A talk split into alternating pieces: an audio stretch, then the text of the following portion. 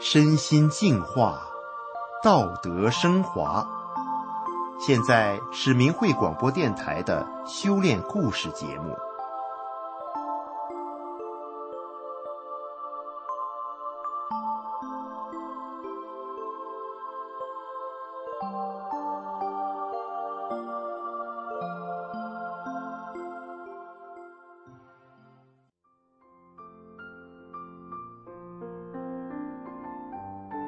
听众朋友您好，我们今天故事的主人公是一个有房有车有钱，还有保姆和司机的富豪太太。这种人本来是很多人羡慕的对象，可是他却一度对生活绝望，甚至想要自杀。幸运的是，他最终走出了抑郁，变得健康积极。他究竟经历了什么呢？下面就让我们一起来听听他的故事。我姓李，叫玛丽。我的丈夫出身中国农村，考上大学后来到城市，经过一番努力打拼，成为一名企业家。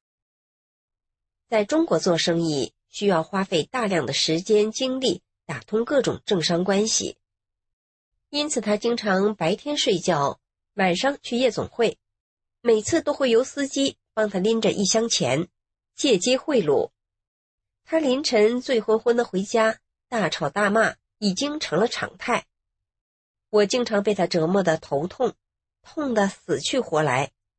在很冷的冬天，我都常常会用一大盆的冷水从头上浇下来，还常常想，干脆死了算了。去看医生，医生说是一种抑郁症的表现。后来丈夫还在外面有了好几个女人。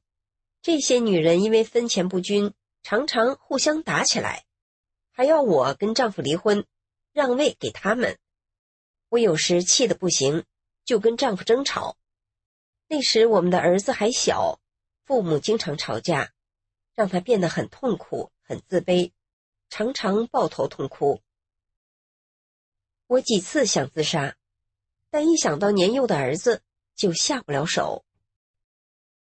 二零零八年的一天，我的一个朋友看我活得生不如死，就给我介绍了一位看风水的先生，让我跟他学一些周易八卦之类的东西，以便让我有点精神寄托。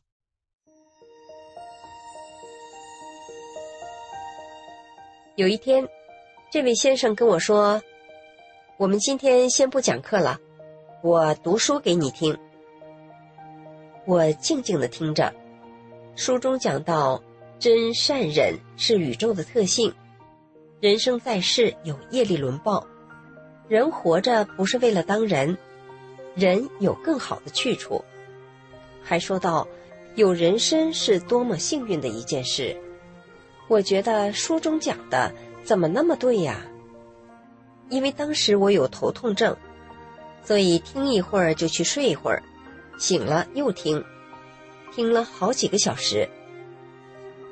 那天结束的时候，我问这位先生读的是什么书，他说是《转法轮》。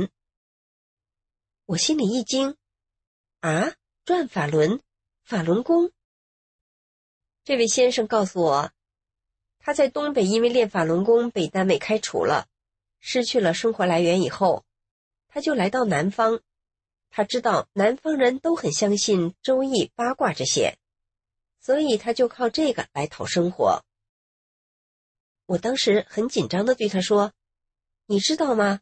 我们单位都组织看天安门自焚事件，那都是自焚，都是某教的东西呀，会走火入魔的。”然而刚说完，我突然意识到不对，这位先生读的。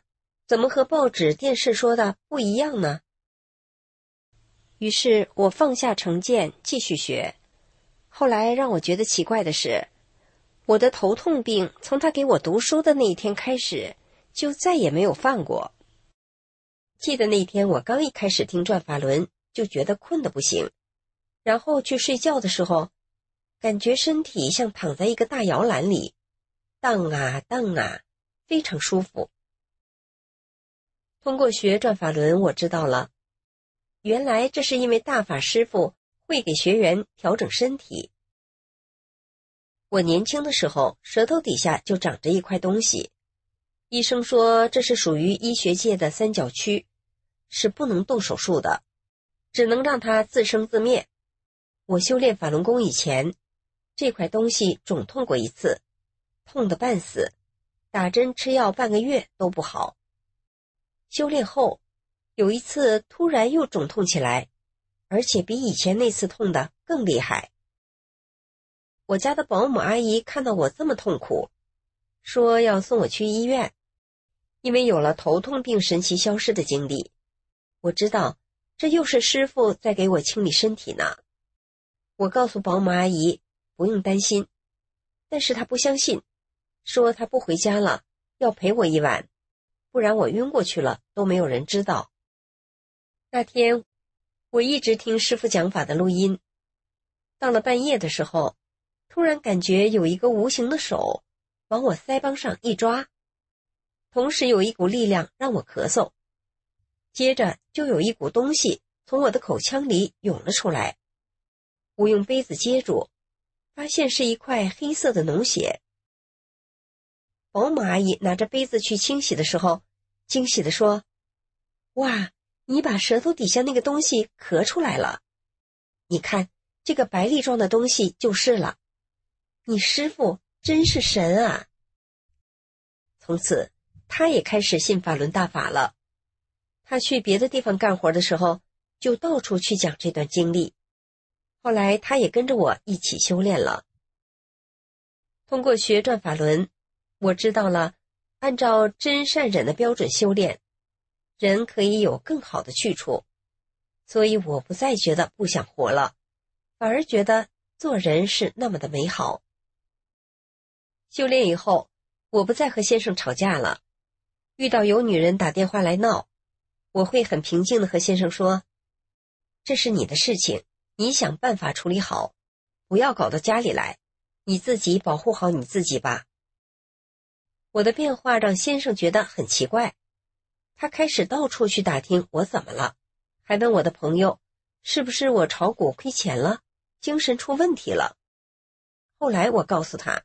我是因为修炼了法轮大法，这功法是教人向善的，所以我才没有和你吵架。他看到我修炼之后各方面都变好了，他也愿意待在家里了。我经常跟他讲，法轮功如何教人做好人，中共对法轮功的宣传都是污蔑造谣的。他也很明白，还对我说：“我真感谢你们的师傅。”我儿子的补习老师看到了我的变化，也知道了中共的宣传都是假的，于是决定退出中共的党团队组织，并且也开始接触法轮功了。我儿子看到我的变化，也开始和我一起学转法轮。儿子还在学校获得了道德文明精神奖，他和同学相处的非常融洽，而且他思维很敏捷。有一位家长和我说。我儿子就听你儿子的，你儿子说什么，我儿子都信。我的一个从小在一起的好朋友，有一天问我说：“我之前看到你整个人都是脱相的，就像只剩下一个躯壳，但是现在看你就完全不同了，为什么呢？”我告诉他：“我是因为修炼了法轮大法，这让我整个人身心受益。”当时这个朋友是练其他功法的，听我介绍了法轮大法后，他也开始和我一起修炼法轮功了。修炼一段时间后，他身上的病也都消失了。二零零九年，我和家人移民到了海外。我非常庆幸有机会得法修炼，也希望更多的人能了解大法，和我一样幸运的走入修炼。今天的故事就为您分享到这里了，感谢您的收听。